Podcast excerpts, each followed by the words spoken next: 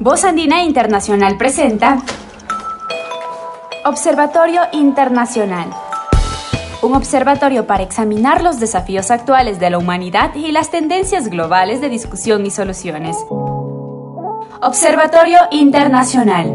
Marco Romero, su anfitrión, entrevista a académicos de la región y el mundo sobre temas estructurales y de coyuntura. Bienvenidos.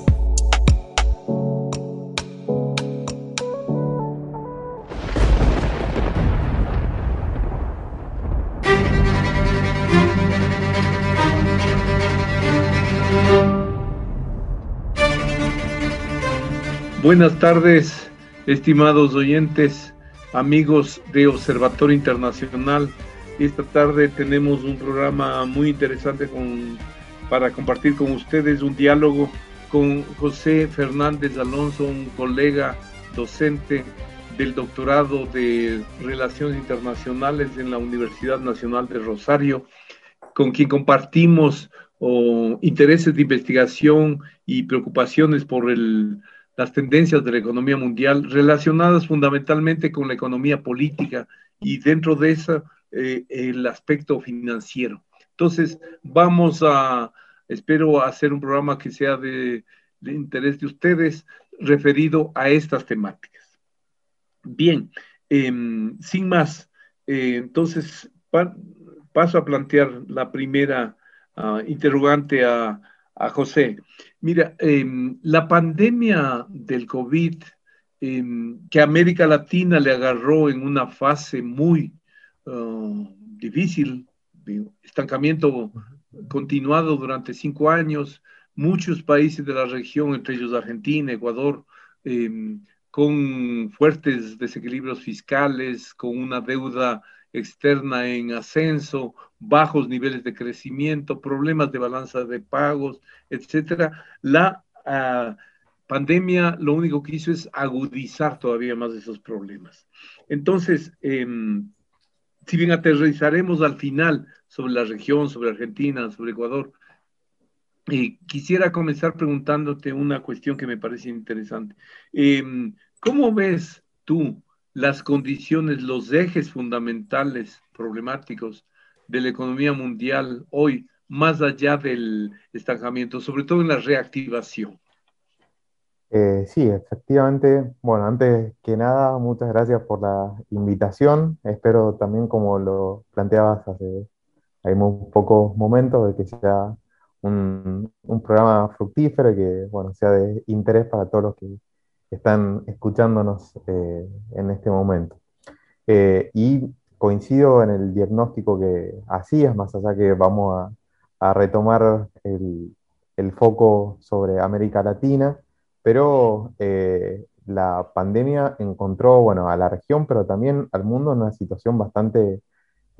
compleja por muchos indicadores, los cuales podemos profundizar luego, pero estábamos viviendo en un proceso de,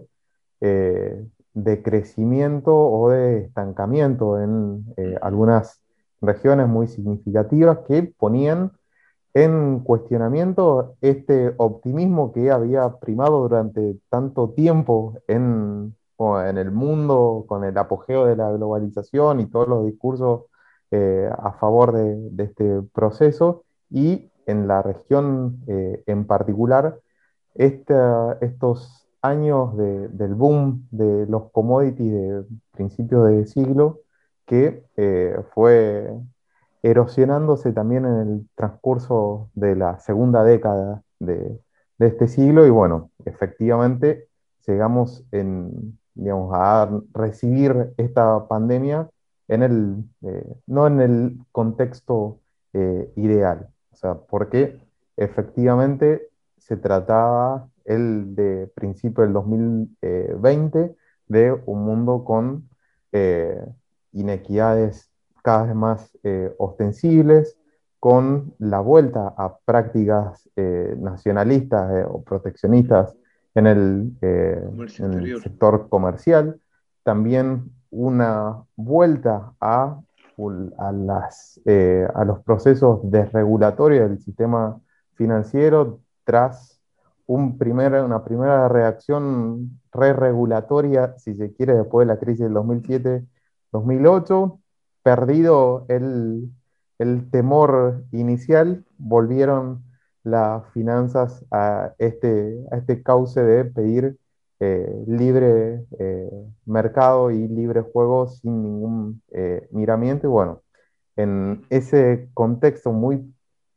muy particular de la economía internacional y también de, de, la arena internacional es que recibimos este, esta pandemia. Sí, ahí para, para ir despachando los debates teóricos, ¿Tú crees, qué cree, eh, digamos, cuál es tu opinión sobre aquellos uh, criterios que manifiestan algunos economistas o analistas de la economía mundial que dicen que em, estaríamos iniciando una fase de desglobalización? Eh, sí, o sea, hay algunos indicadores que dan cuenta efectivamente de que la globalización, tal como la conocimos en la década del 90 y los primeros años del siglo XXI, eh, dejó de existir y estamos ante un nuevo ciclo, una nueva etapa de la globalización. No sé si efectivamente podemos hablar de una desglobalización o en todo caso de un cambio de carácter o de perfil a lo que conocíamos como globalización. Podemos plantear que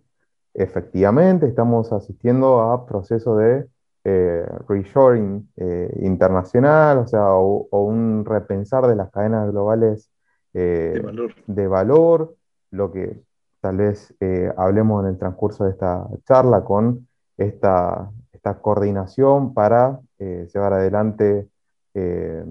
cooperación tributaria entre los países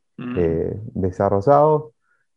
pero al mismo tiempo que conocemos estos procesos, también conocemos otros procesos, como es el caso de la emergencia y la gran eh, explosión de las criptomonedas que están planteando en realidad una etapa eh, nueva de la globalización con más eh, mercado y más pedidos de, regulación, si se quiere. Entonces, yo no me animaría a hacer juicios tan asertivos en un contexto de tanta eh, incertidumbre. Sí es cierto que lo que conocimos está en mutación. Ahora, eh, ¿tú no crees, al menos personalmente, eh, esto que están llamando ahora la moderna teoría monetaria, que reduce, relativiza el tema de los déficits fiscales, que mm, plantea lo que tú señalabas, la cuestión de la necesaria reformulación de la regulación en el ámbito, sobre todo financiero, entre otros elementos, llevarían a lo que se llama, digamos, lo que dicen algunos autores, no es un fin de la globalización, pero sí un fin de la hiperglobalización, en el sentido de que las formas extremas de liberación, desregulación, ya no tendrían vigencia. Eh, sí, o sea, eh, exactamente, pero eh, nuevamente, o sea, yo creo que todos los, bueno, siempre lo, planteo así, todos los que se, los que profetizan muertos sin que efectivamente lo estén, están anunciando ciclos cerrados que efectivamente no lo son y tenemos que considerar que todas estas eh, fuerzas de poder que fueron los partícipes eh, eh, principales, los protagonistas de este contexto que podemos denominar efectivamente hiperglobalización, continúan y tienen recursos también para volver a plantear la revitalización de sus eh, de su paradigma eh, político, económico, más allá de todos estos, eh, de estos nuevos paradigmas que se proponen, podemos plantear si efectivamente son implementados por todos los países desarrollados o inclusive en, desarrollo, en particular esta nueva teoría monetaria, y en, en, este sentido plantear que, bueno, los ciclos no están del todo terminados hasta que un nuevo ciclo efectivamente se, vislumbra con totalidad. Y nuevamente, yo entiendo que hay algunos sectores, si se quiere, de la ortodoxia eh, clásica, monetarista, que debate y debate muy em, dinámicamente todos estos, eh, podemos llamarle nuevos presupuestos, pero en realidad los países latinoamericanos tenemos una, gran trayectoria en defender estas eh, ideas que promueve esta nueva teoría eh, monetaria. Ah, bueno, pasaremos a eso cuando veamos lo de la América Latina, pero en esa eh, perspectiva, tú tiendes a minimizar los resultados del G7 realizado este último fin de semana en términos de abrir muy tímidamente todavía, pero ya con clara orientación, em, apoyos, tendencias hacia un gasto público bastante más eh, amplio que el que se acostumbraba en los anteriores periodos, un poco aprendiendo la lección de la crisis del 2007-2008 que no fue atendida, a pesar de que tuvo, comparada con la del 29-33 del siglo pasado, tuvo unos enormes mega paquetes de salvataje, pero aún ahí la ortodoxia, la, mm, los esquemas de ajuste eh, recesivo um, se generalizaron. Europa, eh, Grecia, los países del sur de Europa y, qué decir de, otras regiones del mundo. O, en ese sentido, mm, el G7 no estaría mostrando ya, al menos para el mediano plazo, un esfuerzos que van en contra de las prédicas de la ortodoxia de las décadas pasadas. Eh, sí, efectivamente podemos plantear que la última reunión del G7 dio resultados que eh, eran impensables hasta hace muy poco tiempo, pero también lo tenemos que contextualizar en eh, los impulsos que está teniendo la nueva administración de Biden, que lleva escasos meses en el, en el poder y que dentro de muy poco tiempo va a tener que refrendar, si se quiere, eh, legitimidad con las elecciones de mediados de término del año que viene. Eh, y que este, esta eh, promociona un paradigma nuevo, no cuenta con todo el, el, beneplácito en los sectores más conservadores, si se quiere, de, Estados Unidos y bueno, de, de Wall Street. O sea, Recordemos que eh, Biden accede al poder en una elección no tan fácil, sino que estuvo reñida por eh, días y estuvimos en vilo durante, durante algunas eh, jornadas a ver quién accedía a la presidencia. y en este sentido, si Trump era quien continuaba en la, en la presidencia de Estados Unidos, seguramente estos resultados de la reunión de eh, Cornwall de este fin de semana hubiesen sido muy diferentes. Pero esto que expreso en relación con Estados Unidos también lo podemos extender al resto de los países del G7, bueno, y el, y el resto de los países eh, desarrollados, inclusive en eh, desarrollo, porque también tenemos que asumir que los eh, sectores que propician eh, paradigmas ortodoxos o, convencionales, si se quiere, desde el monetarismo,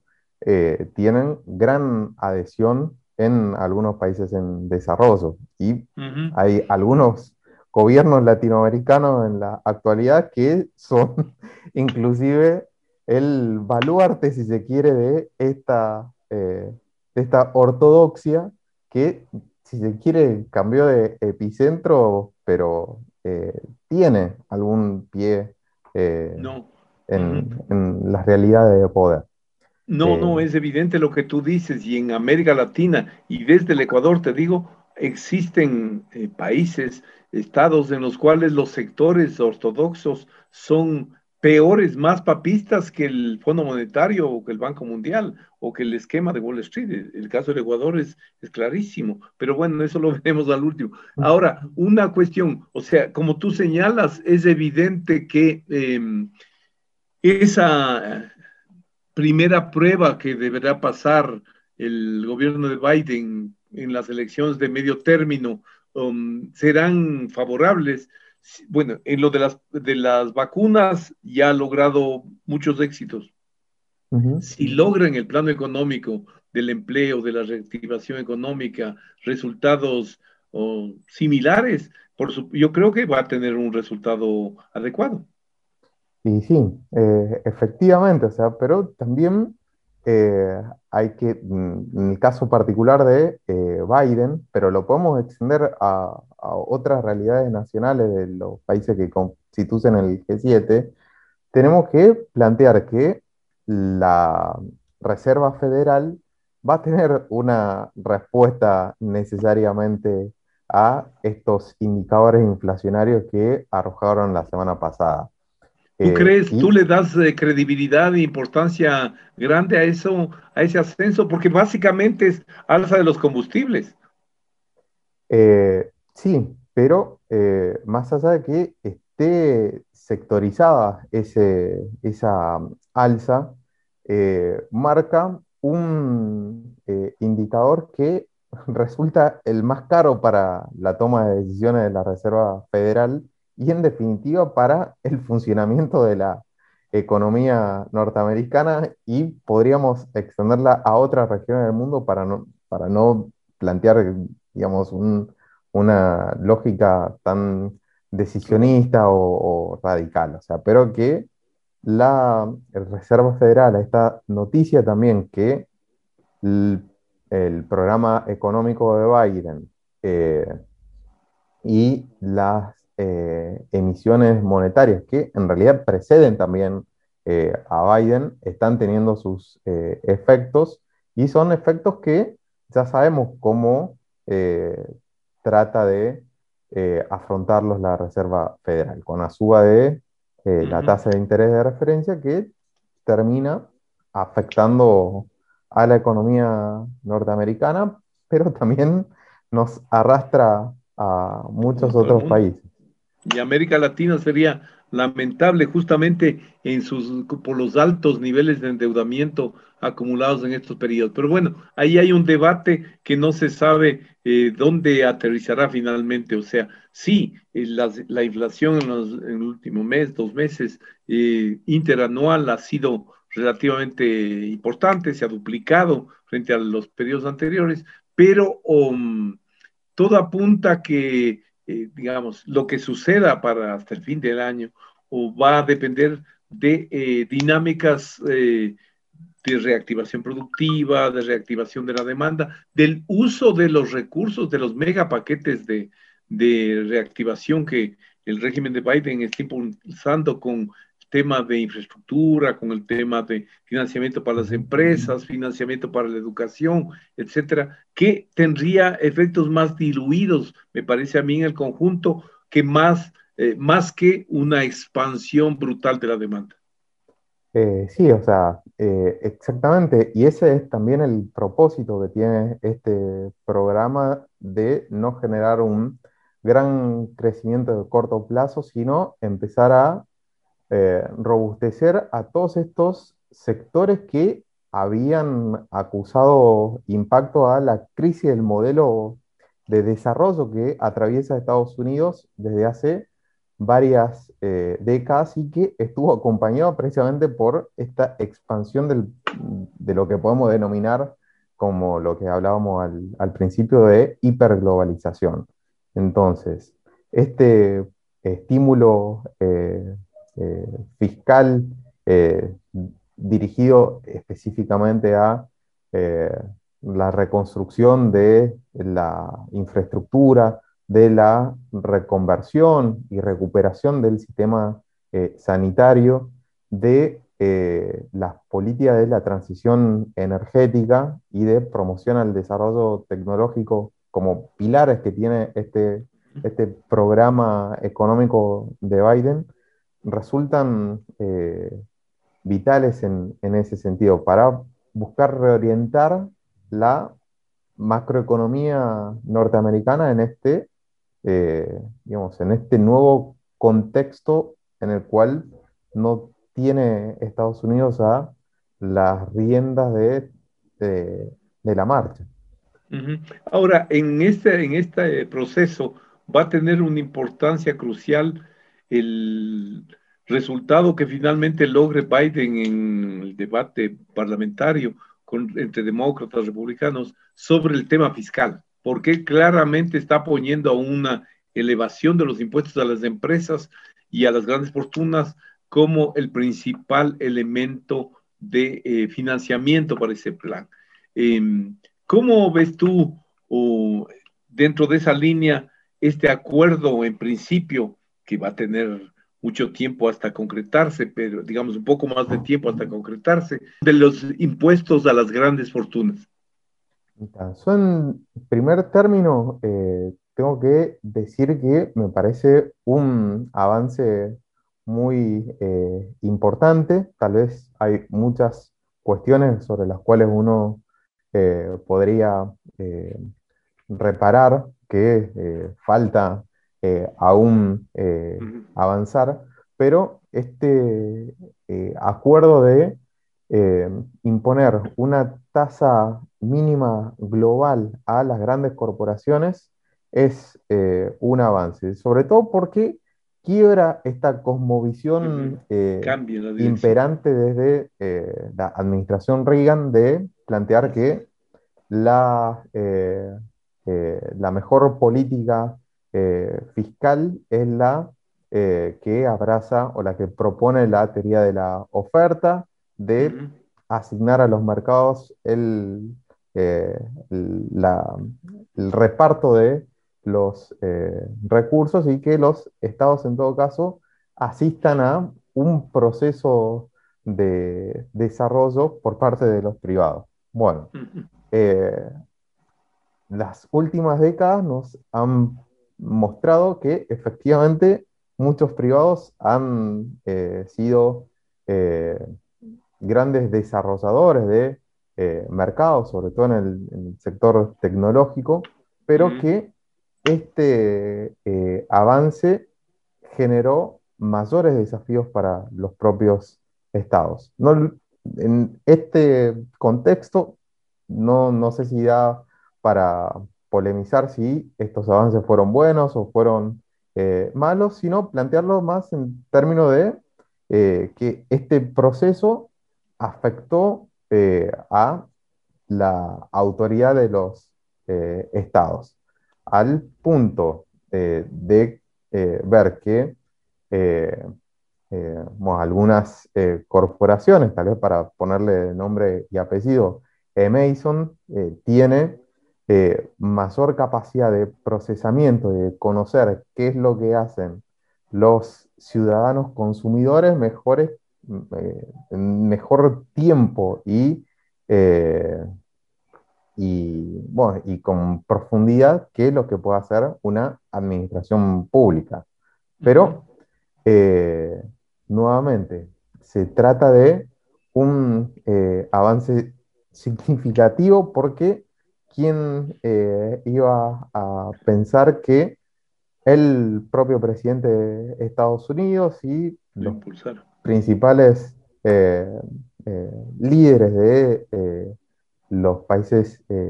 europeos desarrollados y Japón, y Canadá, para no, no excluirla, acordaran precisamente que debía sentarse al menos un piso para el cobro de eh, impuestos a las grandes corporaciones, que no son corporaciones eh,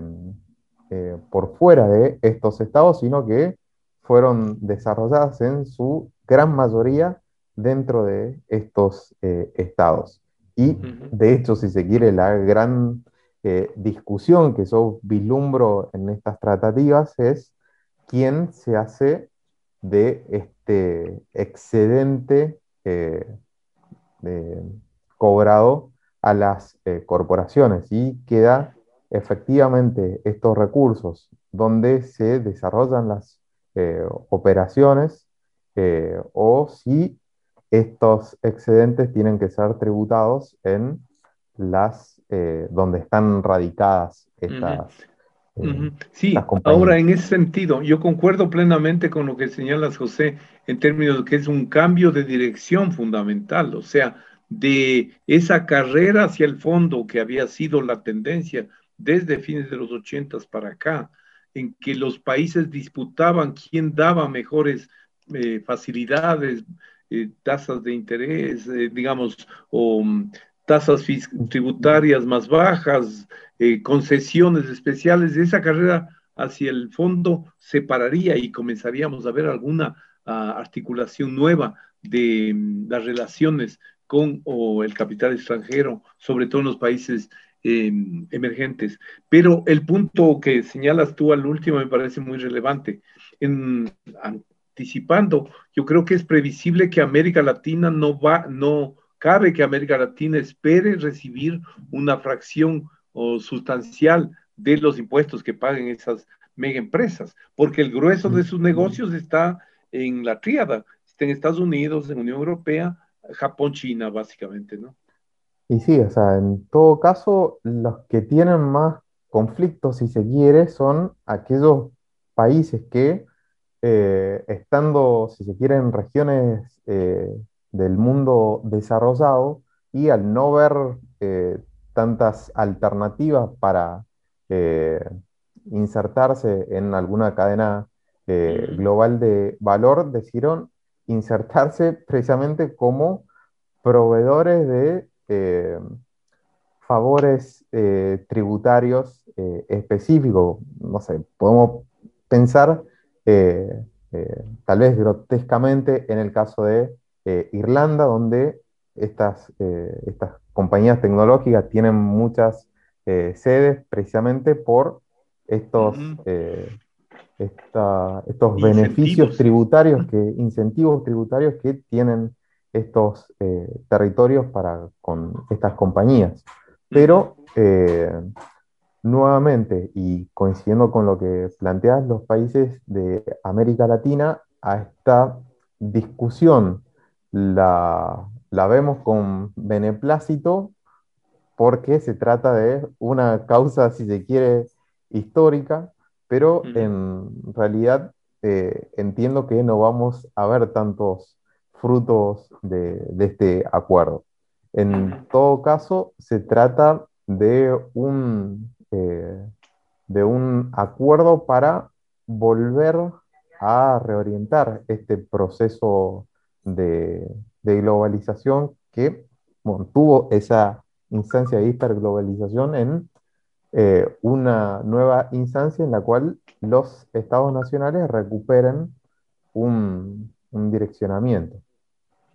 Ahora, no sé qué opinión tengas tú, pero a mí me parece que indirectamente o colateralmente esta tendencia en el G7 eh, va a impulsar también una discusión que en América Latina se ha venido dando desde mucho atrás, pero que mucho tiempo atrás, pero que no ha tenido el peso. Ahora ganaría peso en términos de reducir los gastos tributarios, de reducir la evasión y elusión fiscal y de focalizar los impuestos también, de revalorizar los impuestos directos. Y eso ya me parece también muy interesante.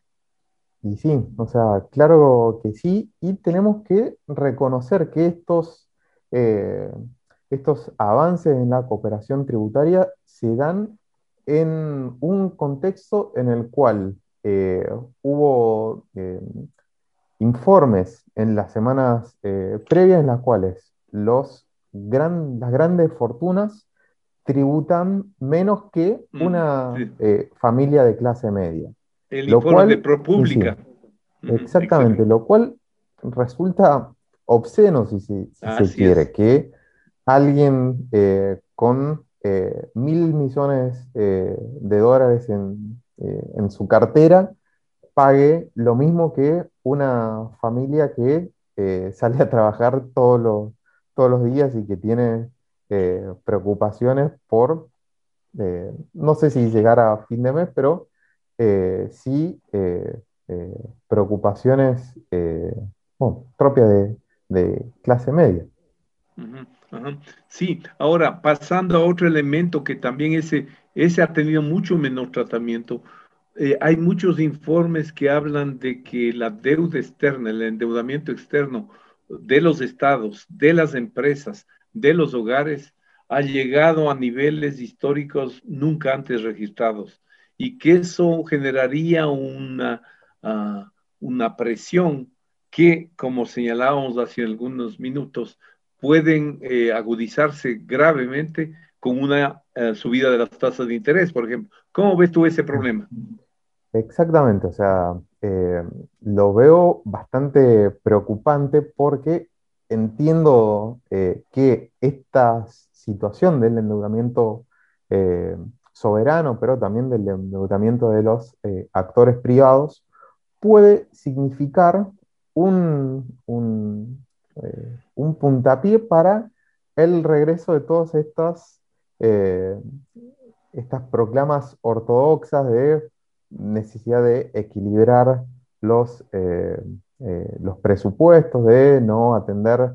precisamente a esta sectorización del cobro de impuestos, sino de una universalización, bueno, y todos los, todo lo que ya conocemos trae aparejado este, este paradigma. Exactamente. Eh, y eh, el eh, endeudamiento, la situación del endeudamiento a escala global, tal como lo decís, es una situación que no tiene muchos parangones. en la actualidad, el último informe del Fondo Monetario Internacional marca que la relación deuda global PBI es prácticamente cercana al 100%, eh, lo cual equipara eh, esta, eh, este, esta cifra a lo que se había reportado en los años, en los últimos años de la Segunda Guerra Mundial. y que esta, este crecimiento exponencial de la deuda y sobre todo del endeudamiento público puede ser el, eh, el contexto que favorezca precisamente al desarrollo de nuevas crisis de eh, deuda soberana. En un, en un, contexto, en un panorama en el cual los eh, países no acordaron un mecanismo para la resolución de estos, de estos episodios críticos, sino que tiene eh, esta eh, circunstancia una eh, resolución provista por el mercado, si se quiere. Ajá. Bueno, hay dos cosas y ya para ir. Luego, en la primera, la general, ¿cómo ves tú frente a esa situación el rol que han jugado las instituciones financieras internacionales? ¿En qué situación las ves tú frente a estos desafíos. O sea, hay un debate muy grande que viene no de ahora, ya tiene varios años, sobre si ha cambiado el FMI, si la crítica muy dura que tuvo o desde fines de los noventas, a lo largo del siglo pasado, de la primera década de, de este siglo, o respecto a su excesivo enfoque recesivo, la cuestión de la ortodoxia, de la austeridad a toda prueba, etcétera. Y frente al tema de la deuda, como tú señalas, eh, efectivamente sus respuestas son conocidas como muy, muy tibias y incapaces de enfrentar el problema. Es decir, hay un vacío ahí. ¿Cómo ves tú la situación ah, actual? Básicamente de FMI, Banco Mundial, quizás del BID frente a eso. Y sí, eh, yo de momento, y lamento eh, extender un pronóstico, si se quiere,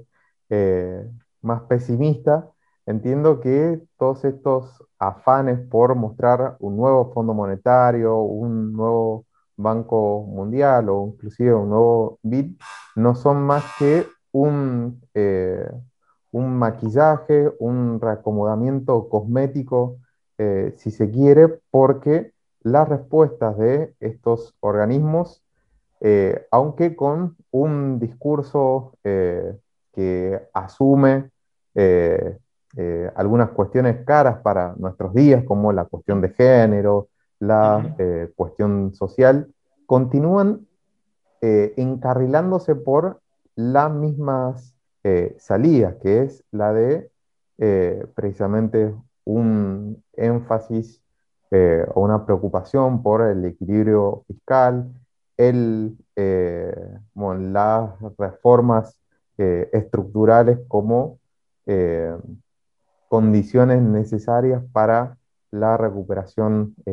económica y todos los etcétera que, que conocemos por experiencia propia. Pero... Entonces, en ese sentido, tú serías pesimista. ¿Tú no crees que un proceso como el que vivió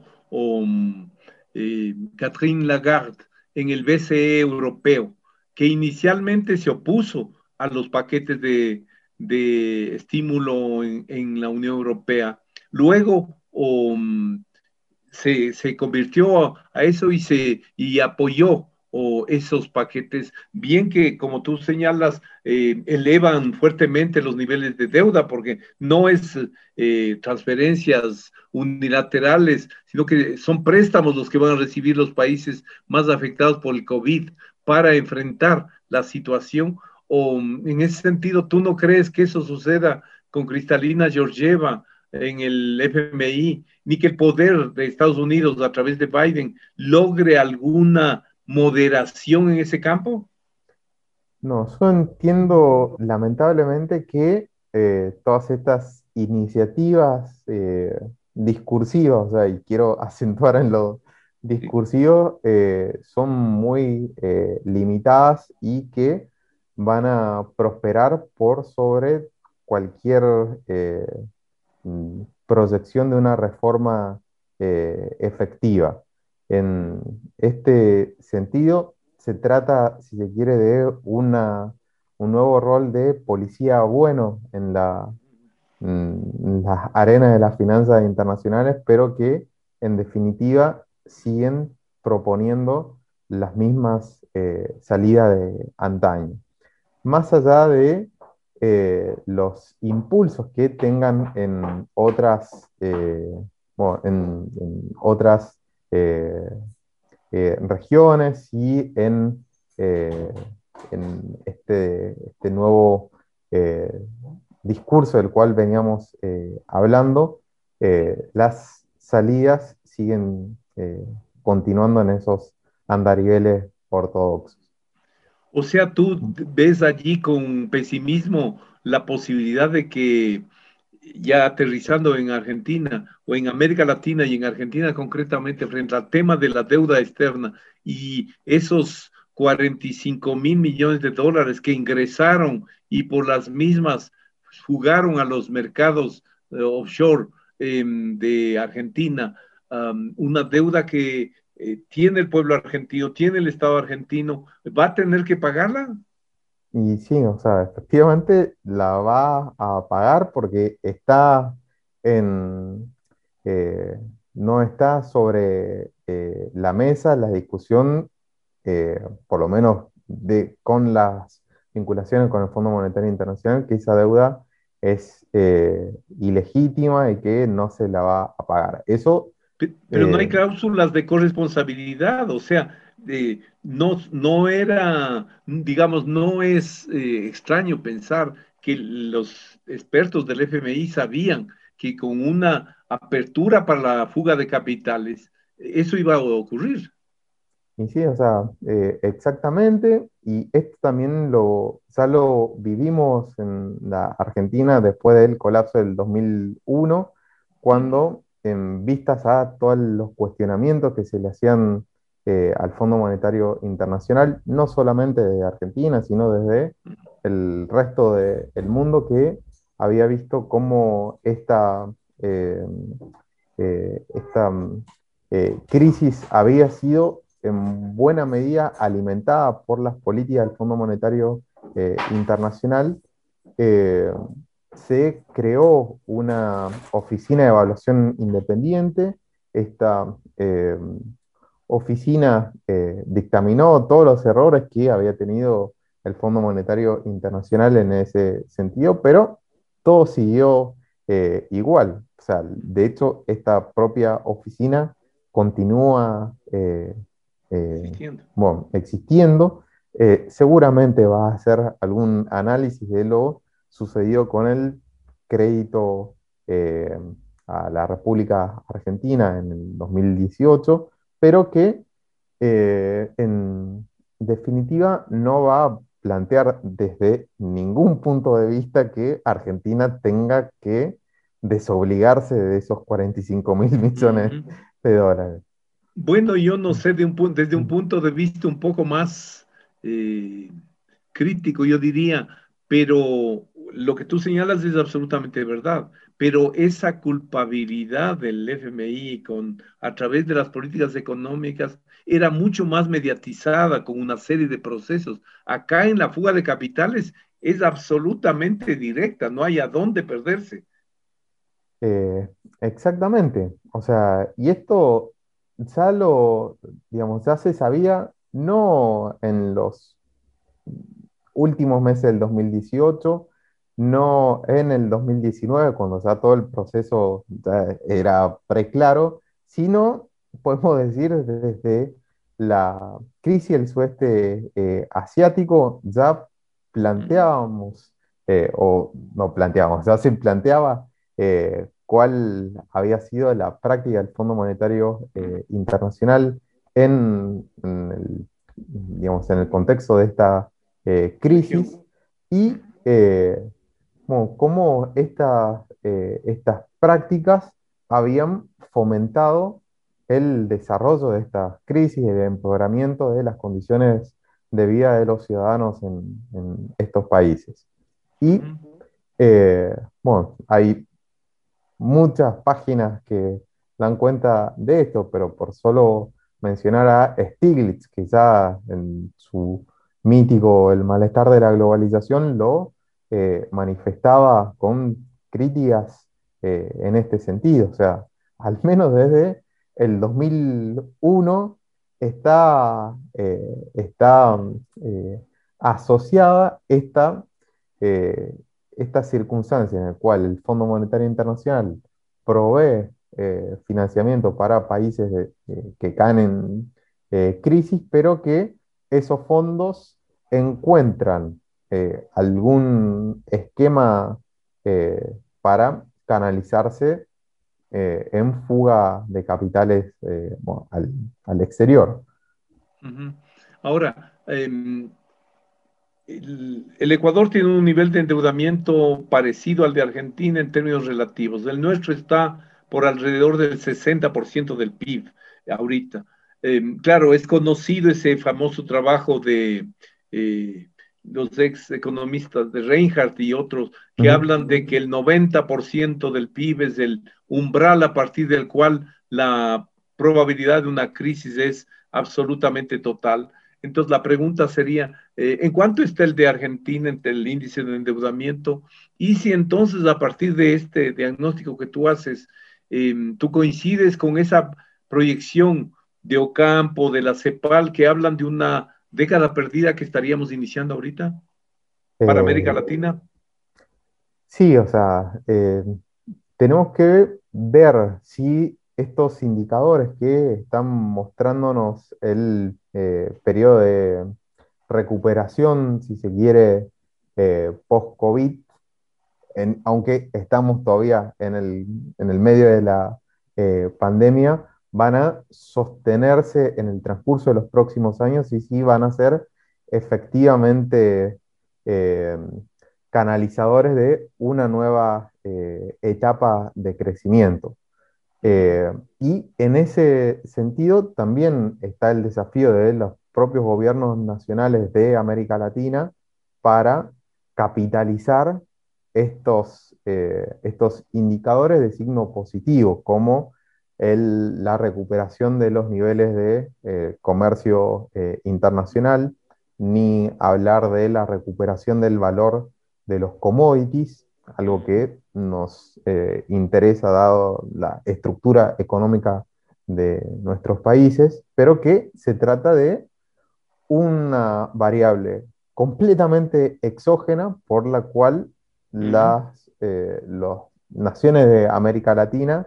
operan como tomadores, si se quiere, de ese precio de referencia internacional y no inciden en los mismos. Lo mismo Pero así ha sido la historia de América Latina, ¿no? Exactamente, o sea, y lo mismo este periodo eh, extendido de tasas de interés de referencia de los países en, en desarrollo, particularmente de la Reserva Federal, bajo,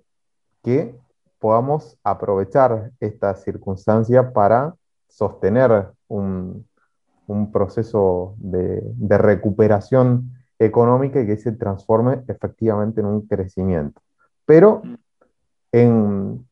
paralelo con estos eh, indicadores positivos, también nos encontramos con estos desafíos de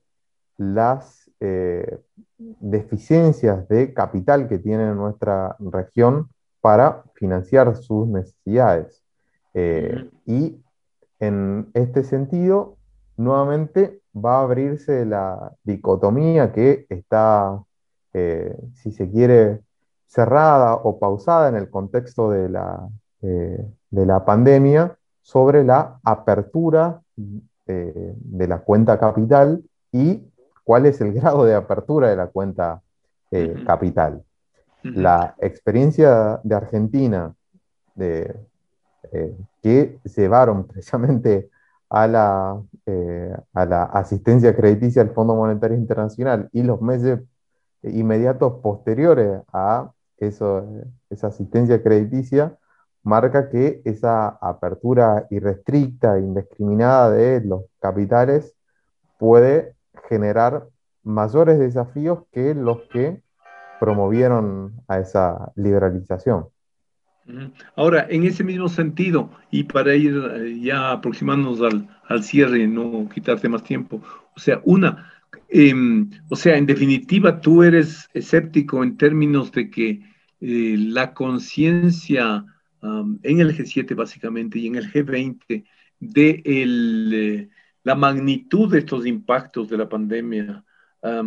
la incidencia de las posiciones de Biden eh, no van a cambiar el entorno internacional es en el que, como tú señalas, los países en desarrollo tenemos una capacidad, un margen de maniobra muy, muy restringido y del cual va a ser eh, imposible enfrentar los desafíos de la pospandemia. Entonces, por el lado de la deuda tendrá que haber alivio, por el lado del financiamiento ¿Cómo ves tú el tema de los derechos especiales de giro? A mí, de la emisión, asignación nueva de derechos especiales de giro. Me parece que el monto al que finalmente se llegue, eh, los 500, los 600, los 750, o acercarnos hacia los 2 eh, billones que algunos más optimistamente planteaba como lo necesario, va a ser un eh, indicador que va a marcar la flexibilización, el cambio en esas instituciones financieras internacionales y en los gobiernos de los países más desarrollados. ¿Cómo ves tú eso? Sí, o sea, entiendo que eso puede ser eh, un eh, aliciente muy significativo para los países de, de, la región. Esta nueva emisión de DEC puede significar un incremento de la liquidez para nuestros países que es eh, necesaria eh, y en este sentido tendríamos como región que tener una posición conjunta al respecto, cuestión que no parece del todo estar estructurada por prevalecer, si se quiere, las, las, las miopías del sálvese quien pueda. Sí, y que lamentablemente no son eh, eh, propias de este contexto, sino que se tratan de miopías, como lo decís bosque venimos arrastrando desde hace décadas. Eh, sobre todo esta necesidad de llevar adelante posiciones coordinadas a nivel regional nos muestran cuántos desafíos tenemos como pensarnos como región si lo comparamos con lo que sucede en otras regiones a escala global. Sí, me parece muy interesante lo que señalas, pero ahí te pregunto directamente, viendo incluso la orientación política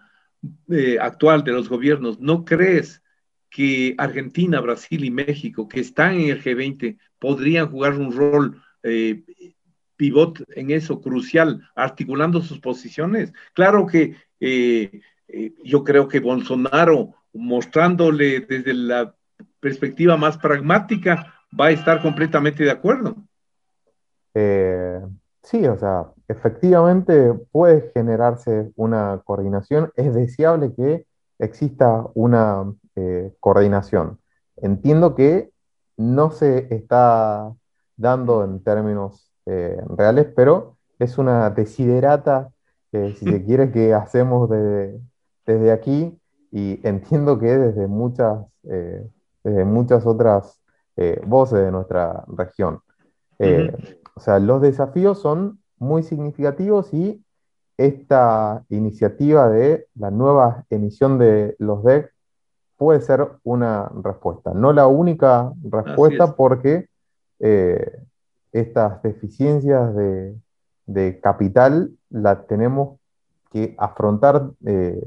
eh, comprensivamente y no pensar que una única eh, medida o una única. No una bala de plata, como diría alguien. Sí, sí. No, pero ahí yo te señalaría, hace, me parece que ya no sé si con esto del teletrabajo ya uno se confunde, si fue en el último trimestre del año pasado o en el primero de este, pero hubo un seminario virtual, un webinario en el que estaban las cabezas de todas las instituciones financieras de América Latina, financieras y estaba también CEPAL, estaba la mm, Organización de Estados Iberoamericanos,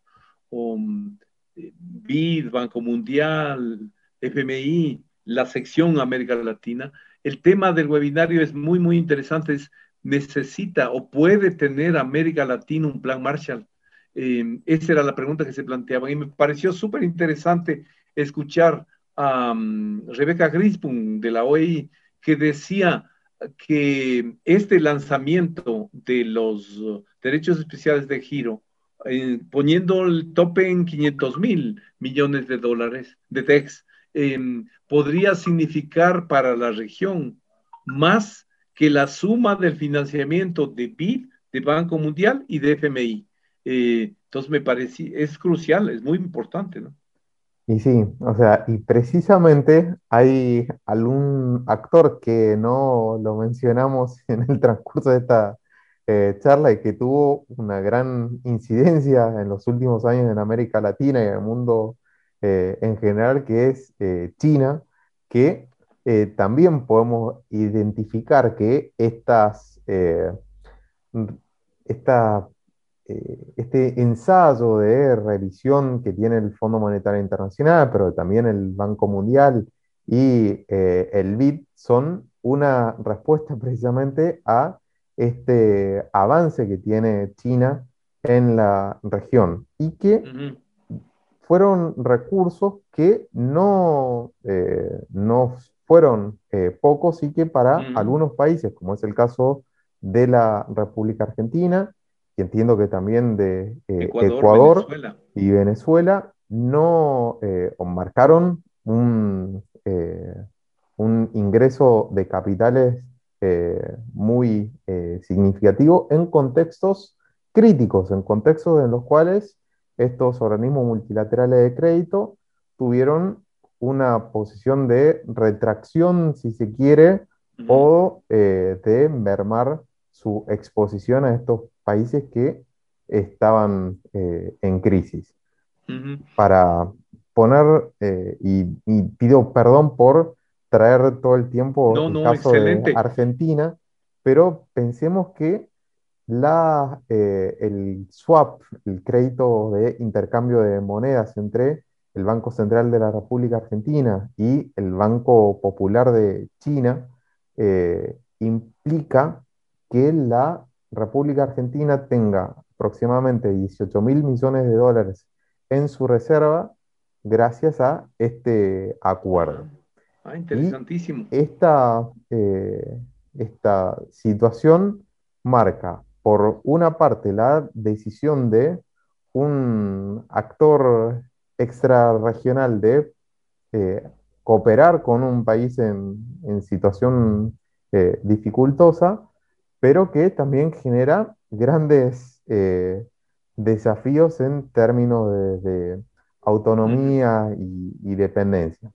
Es verdad, es verdad, no. Y eso va a ser más em, incierto, además, en el nuevo contexto en el cual, como vimos en el G7, la administración norteamericana trata de crear un frente para oponerse a la influencia china con la franja y la ruta, la nueva ruta de la seda. Y eh, entonces, em, no sé, es un interrogante que yo me planteo, si es que China está dispuesta eh, a mantener o incluso incrementar su presencia financiera en América Latina, eh, con el riesgo de que eso agrave su confrontación con Estados Unidos. Y sí, o sea, de momento tenemos que decir que en los últimos años la exposición financiera de China ha reducido eh, ante América Latina, pero también ante África y otros eh, países o otras regiones, si se quiere, de la periferia. Pero esta retracción, si se quiere, estuvo más vinculada con los propios desafíos económicos que tiene este eh, país domésticamente, si se quiere, más que como un eh, eh, ensayo por preservar sus vinculaciones con Estados Unidos. Pero, nuevamente, se trata de un proceso en ciernes que nos, nos está mostrando algunos aspectos que podemos identificarlos como positivos, pero otros también con eh, resguardo, Incertidumbres. Perfecto. Te agradezco mucho, José. Se quedan un montón de temas y de preguntas en, en el tintero. Espero que tengamos nuevamente oportunidad de,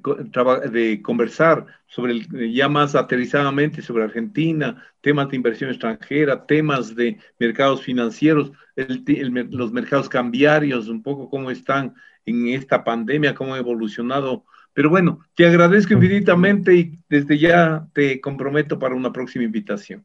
Está bueno. Muchísimas gracias, Marco, y bueno, muchísimas gracias por la invitación y eh, al igual que lo que decís, espero que esta primera experiencia se replique varias veces en el futuro. Fue muy interesante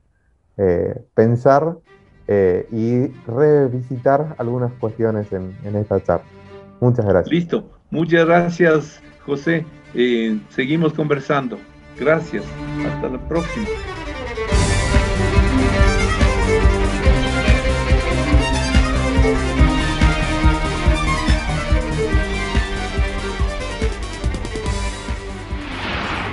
Marco Romero, anfitrión del programa Observatorio Internacional,